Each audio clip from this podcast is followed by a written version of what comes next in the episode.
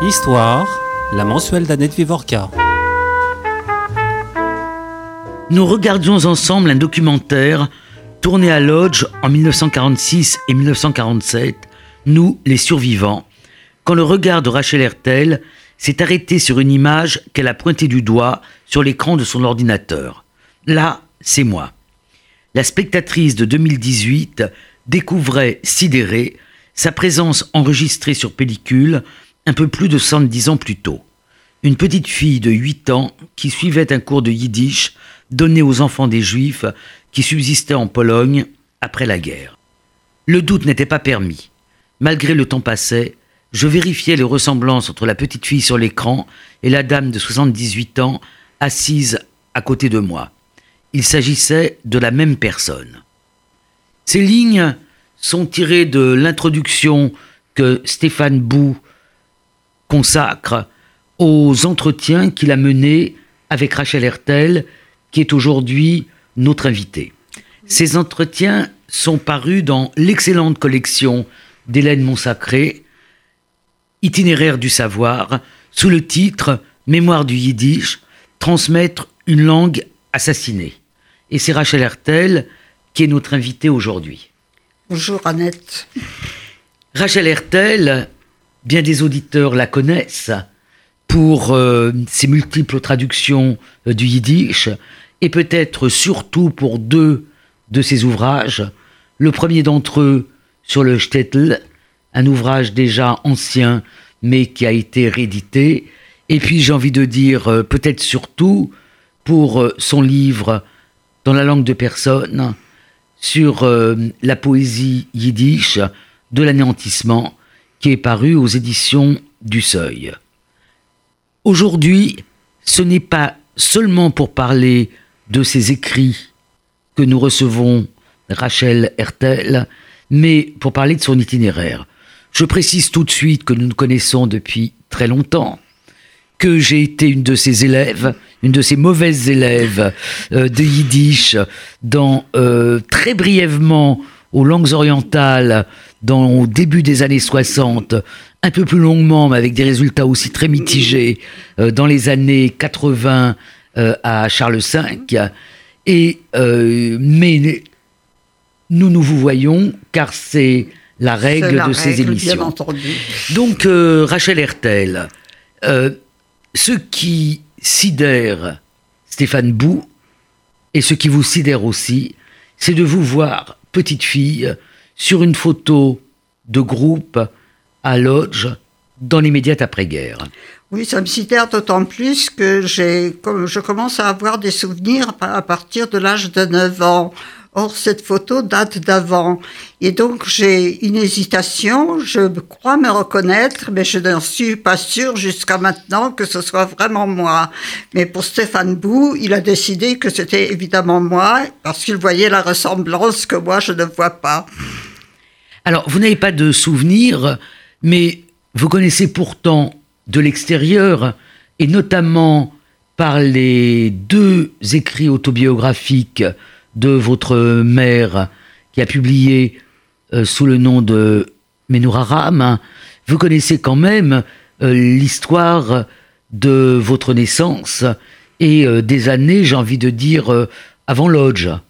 Oui, avant Lodge, c'est-à-dire j'ai appris par ma mère et par ses romans autobiographiques, parce que ce sont des romans qu'elle a écrits.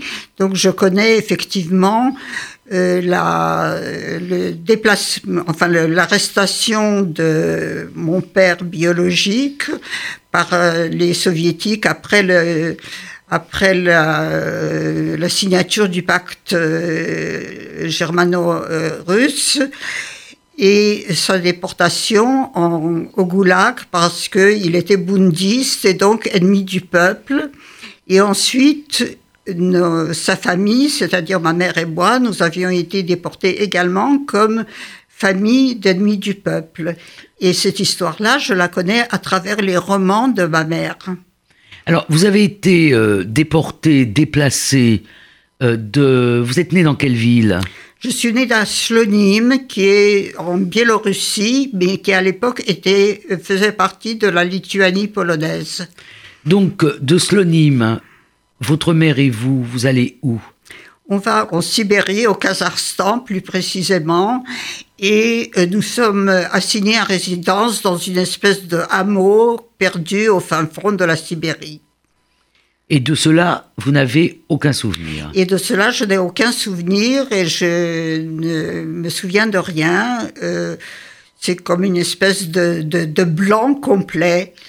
Et je me dis que c'est peut-être le blanc précisément de la Sibérie qui a laissé cette tache blanche en moi que je n'arrive pas à percer. Et même quand vous lisiez ce que votre mère euh, écrivait, bon, même si c'était romancé, hein, c'était un roman euh, elle n'avait pas. C'était pas une autobiographie. Et même, ça n'a jamais rien éveillé chez vous. Jamais rien, jamais aucun souvenir, aucune sensation personnelle.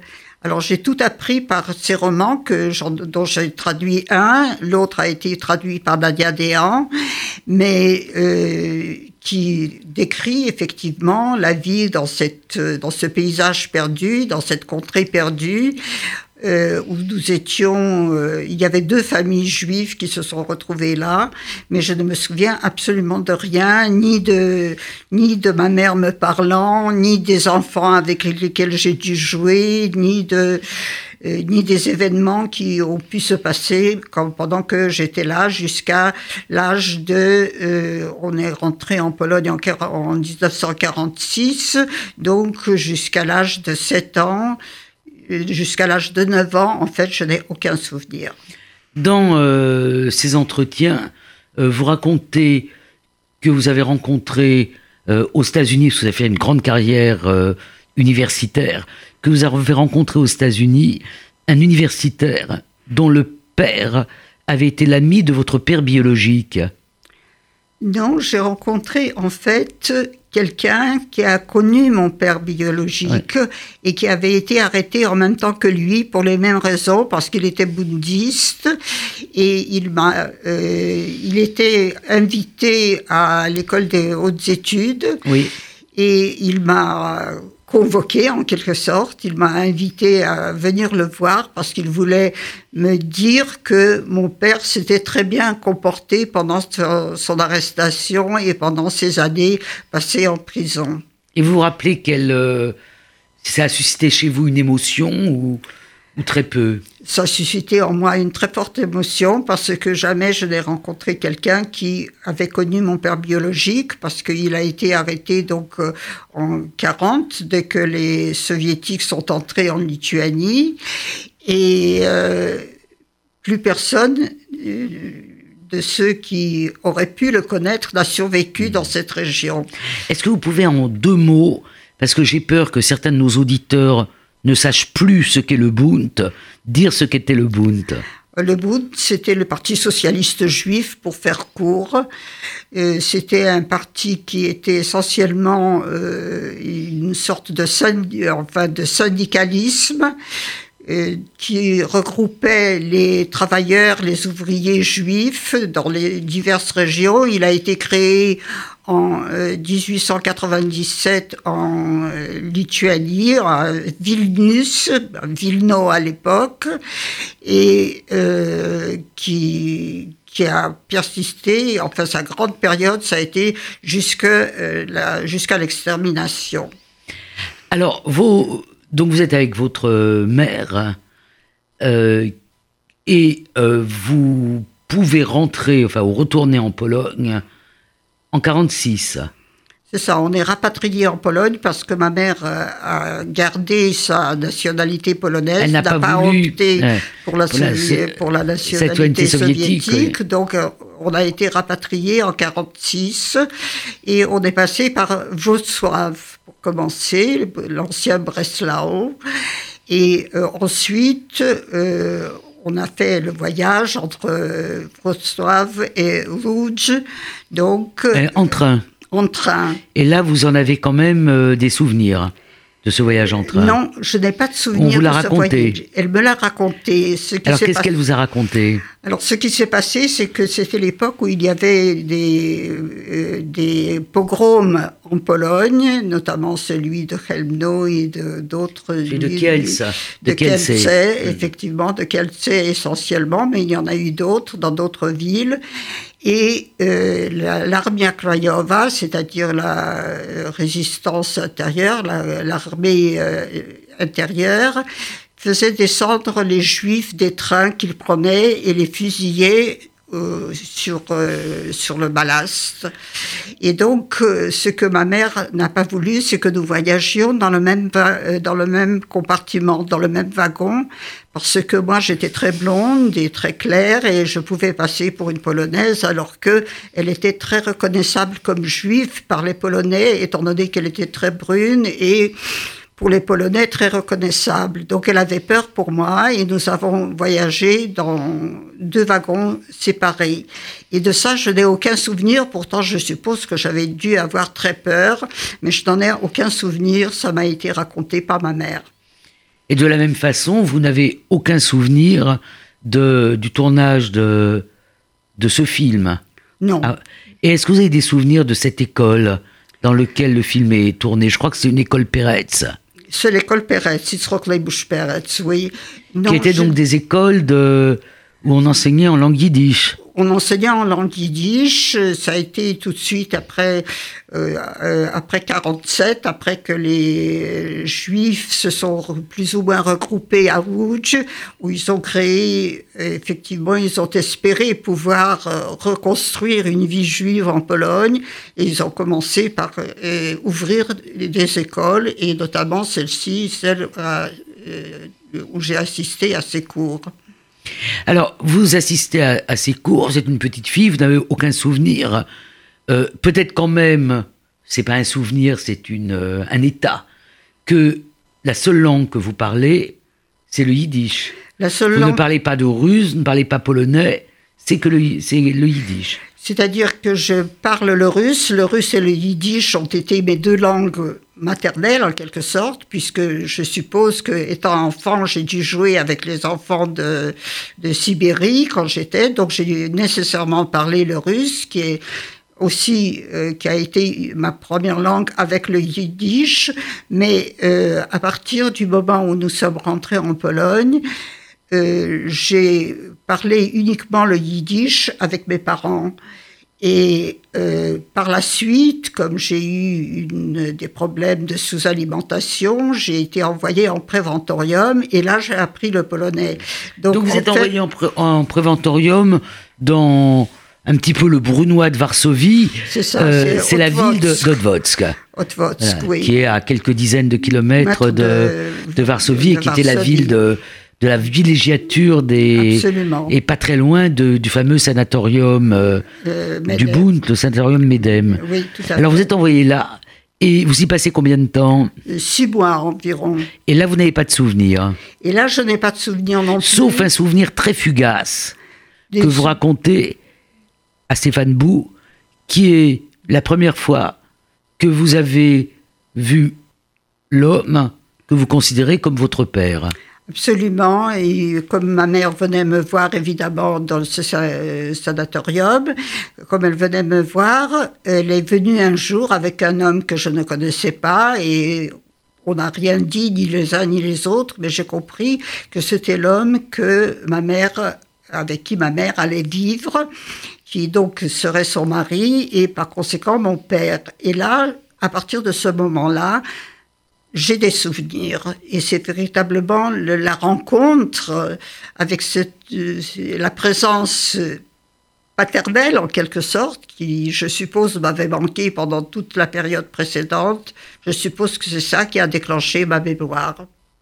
Alors, vous pouvez nous dire quelques mots de, de cet homme, de, de comment il a traversé la guerre et de qui il était quand, quand votre mère l'a rencontré? Euh, eh bien, euh, mon père a été. euh, mon père On va donner son nom. donc, oui, Peut-être que vous pouvez redonner, parce que euh, moi j'ai le souvenir quand même de vous avoir écouté toujours avec Stéphane Bou. Euh, vous avez fait euh, une série d'émissions à voix nue à France Culture. Et à voix nue, comme d'ailleurs dans ce livre d'entretien, vous avez à un moment donné un remords qui est celui de ne pas avoir donné le nom de votre père biologique. Est-ce que vous pouvez donner le nom de votre père biologique et puis de l'homme qui a été votre voilà, père Voilà, alors mon père biologique s'appelait Menachem Chelupski. Et mon père adoptif, donc il est adopté parce que le courant est tout de suite passé entre euh, cet homme et moi, s'appelait Moshe Waldman. C'était un poète qui avait publié un volume de poésie en 38 à Varsovie et qui a passé la guerre, lui, en Ouzbékistan après avoir fui Varsovie, après l'invasion évidemment euh, nazie de Varsovie, il a, il était, s'est rendu à Lublin et de là il est passé en Union soviétique. Il avait été marié, donc là c'est une histoire parallèle à la vôtre. Euh, il avait été marié avant. Il avait été marié avant et il avait un fils, si bien que après la, rencontre entre ma mère et Moshe Waldman, ils ont, euh, il, avait un fils et nous avons formé une famille reconstituée avec une fille qui était moi et le fils et Aaron. Qui, et Aaron qui est le fils de mon père adoptif. Et puis ils ont eu ensemble une mais ça c'est après c'est en ça, France c'est en déjà. France déjà. Il a, ils ont eu une fille qui s'appelle Myriam et qui est euh, donc ma petite sœur alors, vous reconstituez, donc vous sortez de votre sanatorium d'Odvodsk, euh, vous les rejoignez à Lodge Oui, je les rejoins. Et comment est prise la décision de partir Et comment ou pourquoi la France est choisie? Euh, bien, la décision de partir, on s'est très vite aperçu qu'il était impossible de reconstituer un semblant de vie juive en Pologne. Mes parents l'ont tout de suite senti et la majorité de la population juive l'a également senti. Il y a eu une très forte émigration de Pologne. Et euh, puis, bien sûr, la Pologne est passée sous régime communiste et euh, dans ces conditions, euh, mes parents ont décidé de partir. Je voudrais quand même que vous précisiez, surtout qu'on est sur une sur RCJ, sur une radio de culture juive, qu'est-ce que c'est qu'une vie juive pour pour vos parents. Parce que je suppose que ce n'est pas euh, aller à la synagogue le Shabbat et faire toutes les prières et de manger cachère. Non, euh, mes parents étaient des gens qui n'étaient pas pratiquants du tout, qui n'étaient, je ne sais pas s'ils étaient croyants, je ne crois pas, mais ils n'étaient en tout cas pas pratiquants. Pour eux, avoir une vie juive, c'est-à-dire pouvoir avoir des écoles en yiddish, pouvoir euh, éditer des livres en yiddish, avoir des journaux yiddish, avoir un théâtre yiddish, du cinéma yiddish, etc. Tout devait se passer en yiddish. Donc une vie juive, c'est en fait une vie yiddish une vie yiddish. On peut dire que c'est le peuple yiddish, comme le désigne d'ailleurs Marek Edelman, quand il dit que ce peuple a disparu, il n'y en aura pas d'autre. Mm. Il pense au peuple yiddish, mm. c'est-à-dire à cette euh, langue qui servait aussi de substitut de terre nationale pour euh, la majorité des juifs d'Europe euh, de l'Est.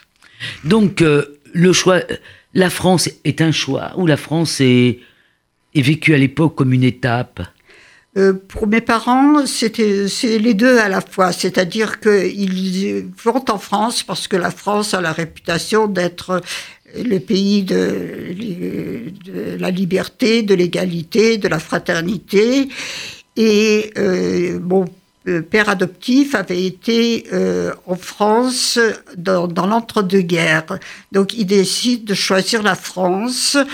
Et avec l'idée peut-être d'aller plus loin, c'est-à-dire aux États-Unis éventuellement, ou en Israël, ou en Argentine. C'était en fait les trois pôles de, de la vie yiddish dans, dans ces années-là. C'était les trois pôles de la vie yiddish à ce moment-là. Simplement, euh, évidemment, ils sont arrivés en France et ils ont... Euh, ils avaient de la famille aux États-Unis, mais la famille aux États-Unis leur a dit que jamais ils ne pourraient envoyer leurs enfants faire des études supérieures parce que ça coûtait trop cher. Et donc, ils ont décidé de ne pas partir aux États-Unis. Ensuite, c'est posé. Donc, ils avaient, ils avaient quand même euh, l'idée que vous et votre frère, hein, je ne parle pas de Myriam qui naît euh, après, que vous et votre frère, vous deviez faire des études supérieures. Effectivement, Aaron est devenu médecin. Oui, Donc, tout à vous fait. aviez, ils avaient déjà cette idée. Ah, Donc, finalement, une idée, euh, une idée qui peut sembler un peu en contradiction. C'est-à-dire, d'un côté, euh, la vie yiddish, mais de l'autre côté, le désir pour les enfants de quelque chose d'autre. Absolument, c'est-à-dire pas euh, le désir pour leurs enfants d'avoir les deux, c'est-à-dire d'être d'une part, on n'a parlé que le yiddish à la maison, jamais le français, d'avoir euh, ce que ils appelaient eux une vie juive, c'est-à-dire une vie yiddish, et en même temps de faire des études supérieures parce que les études c'était quelque chose qu'ils considéraient comme sacré. Ma mère disait qu'elle irait faire des ménages s'il le fallait, à condition que ses enfants puissent euh, avoir une, euh, des, puissent faire des études supérieures. Alors là, euh, se place un épisode euh, qui vous est très cher et sur lequel d'ailleurs vous avez écrit un texte euh, qui est paru dans les temps modernes, dans Feu les temps modernes, enfin quand les temps modernes existaient encore, c'est-à-dire il n'y a pas très longtemps, Oui. et qui est un texte sur ce foyer de la rue Guy Patin. Je précise que la rue Guy Patin se trouve euh, au métro Barbès, euh, derrière, pour ceux qui connaissent bien Paris, euh, à l'arrière de, du cinéma Luxor aujourd'hui. Alors qu'est-ce que c'est que ce foyer de la, de la rue Guy Patin? Alors, ce foyer de la rue Guy Patin avait été fondé au- à la fin du 19e siècle par euh, euh, un comité de bienfaisance euh, à la tête du- du- duquel se trouvait une dame Rothschild. Et ils accueillaient des, euh, des jeunes filles, des jeunes femmes qui venaient de province et euh, ils les hébergeaient. Euh, pendant la guerre, ce foyer, évidemment, est tombé sous, sous la- l'autorité de l'UGIF et, euh, et ils ont, euh, a- les enfants qui s'y trouvaient ont été déportés. Il y a eu 12 enfants qui ont été déportés de l'âge de 4 ans à l'âge de 13 ans, ont été déportés et sont morts à Auschwitz. Et d'où nous arrivons dans cette maison en 48 alors que cette maison est ouverte pour les réfugiés, artistes, écrivains, poètes, euh, yiddish d'Europe de l'Est. Et donc nous arrivons dans cette maison en 48, alors que c'est ouverte seulement trois ans après l'assassinat des enfants qui ont été déportés. Alors, donc, euh, vous êtes dans cette maison. Alors, vous, vivez comment? Vous êtes une, une famille de quatre. hein. Euh, vos parents euh, ne sont pas partis avec euh, des biens de, Pologne. Donc, qu'est-ce que c'est que, que la vie dans ce, dans ce foyer? Alors, euh, moi, j'ai des souvenirs euh, de ce foyer. On était au dernier étage, on avait une chambre qui devait faire maintenant, je l'estime, à euh, 12 euh, mètres carrés ou 14 mètres carrés. Nous étions cinq, puisque ma petite sœur est née à, à notre arrivée en France. Et euh, nous vivions du. Pour moi, je ne me posais évidemment pas la question de quoi nous vivions, mais je pense que nous vivions essentiellement de l'aide du joint, ce que j'ai pu app- apprendre après, ou du Jewish Committee, euh, American Jewish Committee, qui nous aidait parce que effectivement, en tant qu'écrivain yiddish, l'un et l'autre, ils n'avaient évidemment aucun métier, euh, aucun métier rémunérateur qu'ils auraient pu exercer en France. Donc, cette maison était une maison absolument euh, fantastique, enfin que j'appelle le phalanstère yiddish, et où il y avait uniquement des écrivains, des poètes, des chanteurs, des danseurs, un théâtre euh, de marionnettes. Et tous ces gens-là faisaient communauté et ils, euh, créait, il continuait à créer de manière presque obsessionnelle, comme s'il voulait reconstituer ce qui avait été le centre de, de la vie yiddishophone et des écrivains, l'association l'association des écrivains yiddish de Varsovie. Il voulait le recréer ici, dans ce phalanstère yiddish où la créativité et la vitalité étaient absolument extraordinaires malgré toutes les souffrances qu'ils avaient traversées.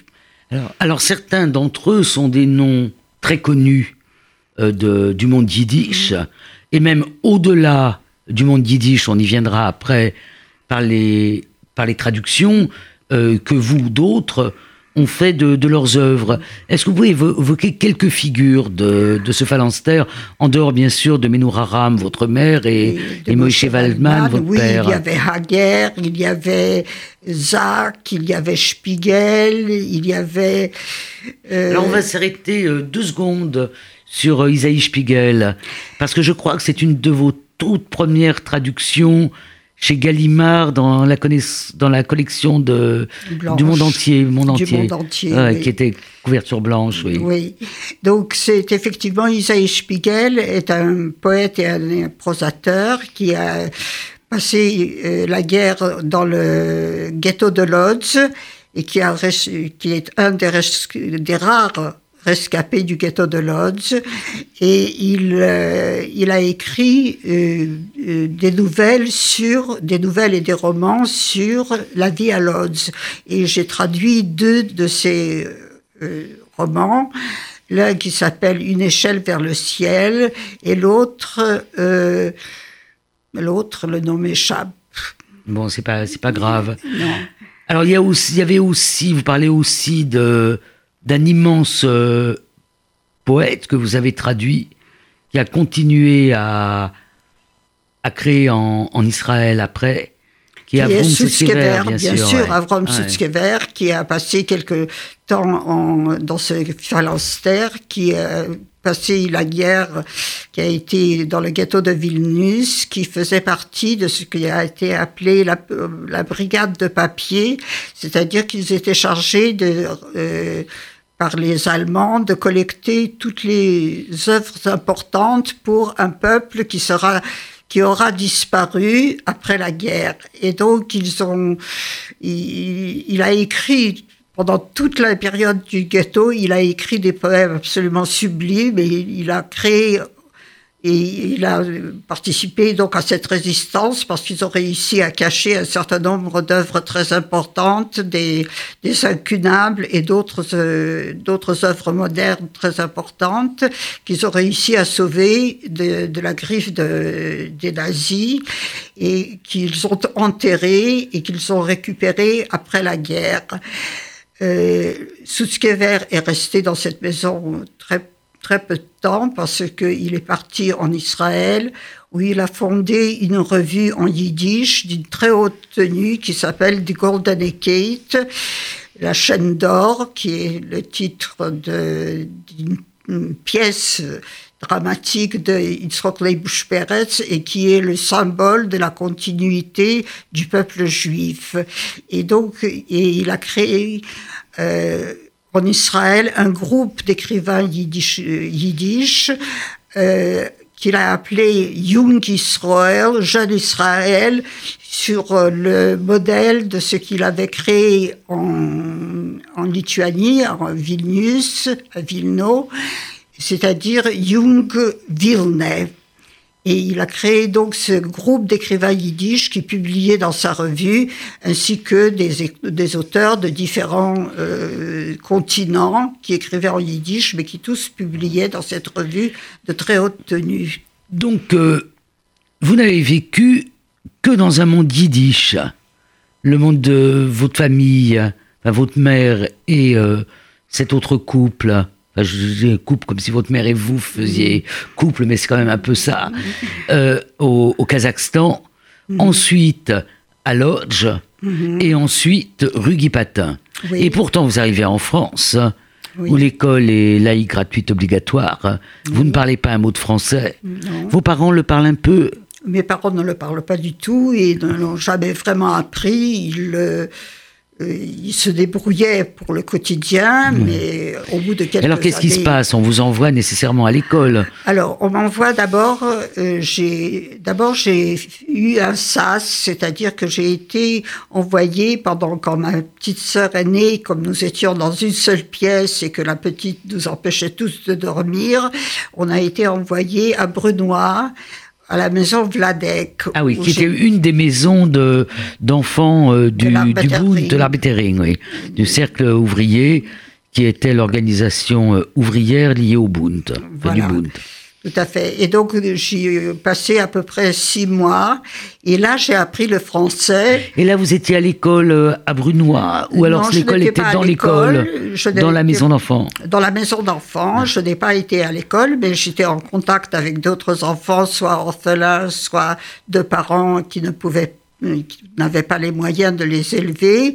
Et là, j'ai appris le français et comme tous les enfants, je l'ai appris très, Très vite. vite.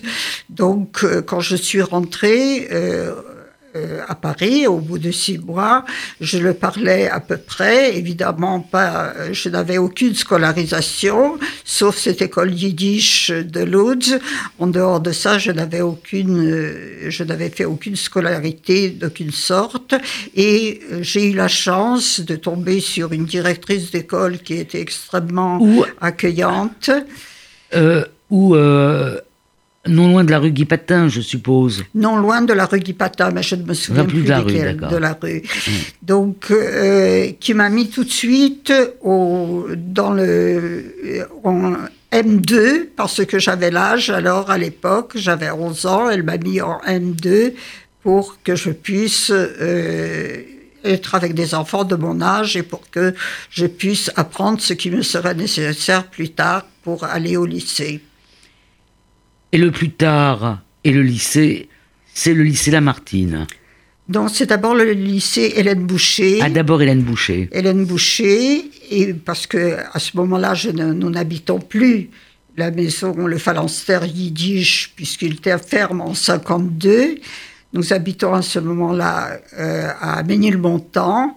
Et euh, je vais à Hélène Boucher d'abord, et puis ensuite, effectivement, à Lamartine, quand nous avons emménagé dans le 10e arrondissement.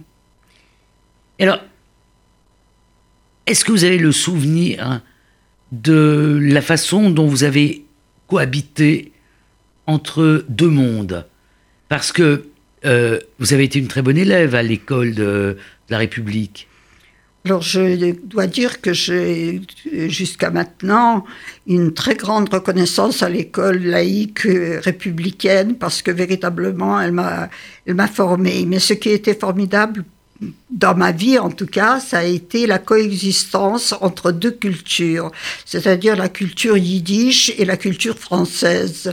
Et le fait que je me sois trouvée pendant mon adolescence dans cette phalanstère yiddish très très créatif, très vitaliste en quelque sorte, euh, fait que j'ai pu comparer ce que ce qu'était la littérature yiddish, du moins ce que je pouvais lire à l'époque et entendre à l'époque, et ce qu'était l'enseignement que me dispensait l'école laïque française. Et cette coexistence m'a été extrêmement euh, bénéfique et extrêmement enrichissante. Parce que vous avez adoré euh, la littérature française aussi. J'ai adoré la littérature Et vous l'adorez tout de suite, toujours. Je l'adore toujours. Je suis une, une lectrice vorace et je l'ai été d'emblée et c'est comme ça que ma double culture s'est renforcée parce que j'ai continué à avoir des contacts avec le monde yiddishophone que mes parents fréquentaient et où ils recevaient des, des visites venant des États-Unis et d'ailleurs. Et euh, et le monde français, évidemment, où c'est euh, c'est une culture euh, scolaire et euh, conceptuelle que j'ai reçue dans ce monde français. Et puis vous rajoutez très vite, là on va aller un petit peu plus rapidement pour avoir le temps de parler un peu de la traduction quand même, Mhm. puisque c'est au cœur de, ces entretiens. Et vous optez, qui est à vous, pour une troisième culture, qui est la culture euh, américaine. Américaine, effectivement. Après mon bac, je suis partie aux États-Unis pour un an pour suivre des cours à Columbia qui est une université new-yorkaise. Et euh, là, j'ai, après, j'ai continué à faire des études euh, dans le domaine américain et notamment, je me suis intéressée au euh, roman juif américain et qui a été ma thèse, que j'ai soutenue beaucoup plus tard, bien sûr. Mais du coup, je me trouvais à la tête de trois littératures, de trois cultures que, qui se sont côtoyées, qui se sont mêlées en quelque sorte, qui se sont, qui ont entretenu en moi des contacts euh, permanents. Et vous faites euh, votre thèse d'État. La thèse d'État, c'était pas rien. Hein, c'est une thèse. Euh, combien d'années avez-vous mis à faire cette thèse? Dix ans J'ai mis probablement, comme tout le monde, une, dizaine, d'années. Et vous faites votre thèse sur le roman juif américain, qui est aussi un de vos livres que je n'ai pas cité, mais que bien évidemment nos auditeurs euh, peuvent lire. Alors, je, je, parce que je voudrais qu'on aille un tout petit peu vite maintenant, parce qu'on n'a pas non plus euh, trop trop de bien temps. Sûr. dans ce livre d'entretien, alors, il semblerait, vous me corrigez si je me trompe, que vous avez en fait toujours traduit. Hein, on a cité vos premières traductions de euh, d'Isaïe Spiegel, mhm. euh, la traduction de, du premier livre euh, de votre mère, elle est aussi assez, assez précoce. Et dans ce livre d'entretien, il y a comme une rupture qui, qui est mise par euh, Stéphane Bou et vous-même, euh, après euh, la disparition de Marcel, votre compagnon et votre mari, et la traduction de, de, cet ouvrage colossal de Rochman. Mais moi, j'ai quand même le sentiment que la rupture, elle est avant. Que le livre qui change votre façon de travailler, c'est dans la langue de personne. Et c'est à partir de ce moment-là que vous délaissez, non pas dans vos, que vous délaissez dans vos travaux euh, le roman juif américain pour revenir dans votre travail euh, à la réflexion sur euh, la langue de l'anéantissement. Oui, j'ai commencé à traduire à l'âge de 20 ans. J'ai commencé à traduire. toujours, quoi. J'ai toujours traduit dès que j'ai pu prendre le, dès que j'ai su écrire en quelque sorte, je traduisais mentalement et puis plus tard quand j'ai commencé à écrire, j'ai tout de suite traduit et j'ai commencé par traduire Leivik, ce qui est quand même. Et vous revenez parce que vous, je, je n'ai pas encore lu, hein, mais vous venez de traduire un gros livre de Leivik sur euh, dans les balles du tsar sur la période euh, de, son, euh, de, sa déportation, de, sa déportation quand même, en Sibérie, en Sibérie pour son appartenance au Bund, oui, en 19, autour de la révolution de 1905. Voilà, donc effectivement, j'ai commencé à traduire, mais ma rupture, si vous voulez, mon mode d'écriture a changé. C'est-à-dire que les premiers écrits que j'ai faits étaient des écrits universitaires qui étaient liés à mon travail, comme le roman juif américain, qui a été ma thèse.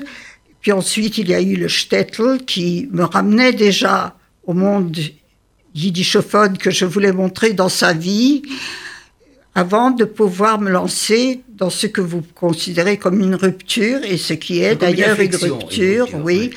Et, euh, je voulais montrer le monde yiddish dans sa vitalité, dans sa vie. Donc j'ai écrit un livre sur le shtetl. Et ensuite, effectivement, une rupture est intervenue euh, avec ma décision de me consacrer à la littérature yiddish, à la poésie yiddish de l'anéantisme. Donc ça a été euh, cet ouvrage qui est tout à la fois un essai, mais dont toute une partie est une euh, traduction euh, de, des plus grands poèmes écrits, d'ailleurs parfois avant, avec une sorte de préscience, mm. pendant ou après, par des gens qui ont survécu sur place ou qui ont survécu aux États-Unis, donc ils n'ont pas été directement euh, confrontés à, l'anéantissement. Non, mais ils ont été néanmoins confrontés à l'anéantissement dans la mesure où ils avaient laissé tous leurs proches, familles et amis, et tous leurs collaborateurs en Pologne, exposés, en Pologne ou en Russie, exposés soit au nazisme, soit au communisme. Et donc, ils étaient directement concernés par ce qui se passait en Europe par l'extermination. Et les, ce sont les plus grands poètes, comme Leivik, comme, euh, comme Gladstein, que j'ai traduit également, dont j'ai fait un recueil. Et, puis, euh, comme Sutzkever, bien sûr, et comme tant d'autres, que j'ai, comme Katzenelson, bien sûr, que j'ai traduit effectivement en annexe à mon essai sur euh, la langue de personne. Alors, dans, dans cet ouvrage qui est très riche et dont je conseille bien évidemment le, la lecture dans, dans ces entretiens avec Stéphane Bou, euh, paru chez Albin Michel. Euh, vous avez toute une discussion où vous discutez avec vous-même ou avec d'autres euh, sur l'école juive américaine dont peut-être un des plus grands, pas, pas lui seul, il y a Malamoud et, et d'autres, et Philippe Roth, Bello, et Philippe Roth, et le fait qu'il n'y ait pas eu l'équivalent. Mais parallèlement, vous dépassez ou vous déplacez vos problématiques. Celle du roman juif américain, c'est une sorte de euh, panorama problématisé sur une écriture juive en langue euh, américaine, anglaise. Euh, vous pensez qu'il n'y en a pas en France? Je pense qu'il y a en France des écrivains euh, juifs de langue française, mais je ne dirais pas qu'ils forment une école. Ils sont dispersés, ils sont disparates, ils sont peu nombreux alors que euh, les écrivains juifs américains formaient une espèce de société qui se rencontrait entre eux, qui avait des revues en commun, qui avait des, euh, des entretiens entre eux, qui avait des colloques, etc., qui formaient véritablement une société autour de la revue Coventry et Menorah. Et véritablement, c'est un, c'est une école juive américaine qui euh, qui a maintenant 150 ans, quelque chose comme ça. Hmm. Donc effectivement, il n'y a pas de comparaison. Il n'y a pas de comparaison non plus dans la perception que euh, par l'ensemble de la société de ces deux pôles d'écriture, parce que la France est un pays très jacobin, très jacobin et qui a du mal à accepter la diversité, alors que la diversité est inscrite dans, euh, les gènes de l'Amérique, en quelque sorte, des États-Unis en tout cas. Alors est-ce qu'on peut oser cette, cette comparaison? Aujourd'hui, on fait ce qu'on appelle de la global history, de l'histoire globale, mondiale, et euh, je me demandais si euh, cette question de littérature nationale, de langue américaine, française ou hébreu, parce qu'il y a une grande littérature euh, de langue euh, en hébreu, je me demandais si finalement euh, les, les choses ne s'étaient pas déplacées et si on n'avait pas maintenant une seconde urban littérature, littérature de la, de la destruction, qui serait une littérature dans toutes les langues, c'est-à-dire Appelfeld, euh, Jean-Claude Grimbert euh, et Philippe Roth, mais en fait une, littérature dont le point commun serait d'être une littérature d'après. Absolument, je crois que après après l'extermination, après la, destruction, il y a eu cette littérature qui euh, qui est a, qui a émergé, je crois, autour des années 70, 80 et qui a pris une ampleur mondiale et qui est en expansion euh, totale actuellement même dans diverses langues et pas seulement des langues juives. Qu'est-ce que vous traduisez en ce moment? En ce moment, j'ai traduit, en fait, pour l'instant, je ne suis sur. Euh, j'ai traduit Avram Moshe Fuchs, que personne ne connaît. Mais qu'on connaîtra grâce à vous. Euh, voilà, mais euh, j'ai fait comme traduction donc le Lévique dont nous avons parlé, et puis une autre traduction de Schertman qui s'appelle Erev. C'était votre seconde traduction de Schertman. Il y a eu deux traductions de Schertman, ah. La charrue de feu ah. et. qui était un roman rural les deux sont des, romans, qui, qui, montrent la vie des, des paysans juifs, des paysans qui sont tout de même un peu particuliers parce qu'ils continuent à étudier les textes sacrés et qui sont des grandes sagas qui montrent la famille Boyard, par exemple, dans rêve pour les quatre générations. Rachel Hertel, merci. Donc, euh, ce livre c'est un livre d'entretien avec Stéphane Bou, Mémoire du Yiddish, Transmettre une langue assassinée, et c'est paru dans la collection d'Hélène Monsacré, Itinéraire du savoir chez Albin Michel. Merci. Merci à vous.